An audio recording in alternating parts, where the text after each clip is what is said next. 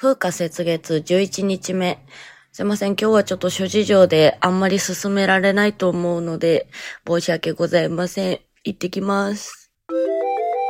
はい、11日目終わりです。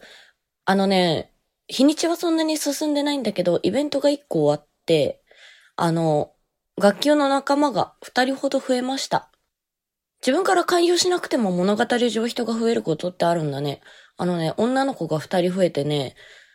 うちのクラスね、確か女の子、めちゃめちゃいるな。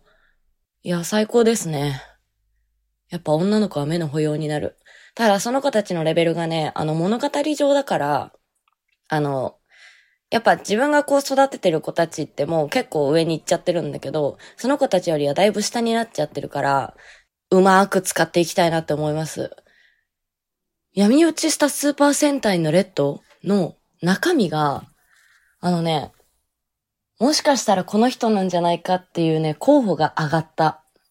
いやー、嬉しいね。でもね、もしその人だったとしても、その人 もともと仮面つけてるから顔がわかんないんだよね。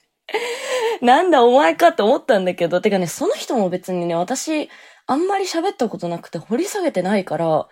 なんかもともとどういう人なのかみたいなのも、ちょっとよくわかんないから、どうなんだろう本当にその人かっていう確証もないのね。ただ今のところ、まあ、暫定この人、みたいになってるだけだから、えーどうなんだろうなんかもともとそんなになんか口がよろしくないというか、ちょっと不愛想な人だなって思ってたのね、その人のこと。えーだから、実際どういう人なんだろうっていうのは、まあ、進めてみてからかな。楽しみにしてます。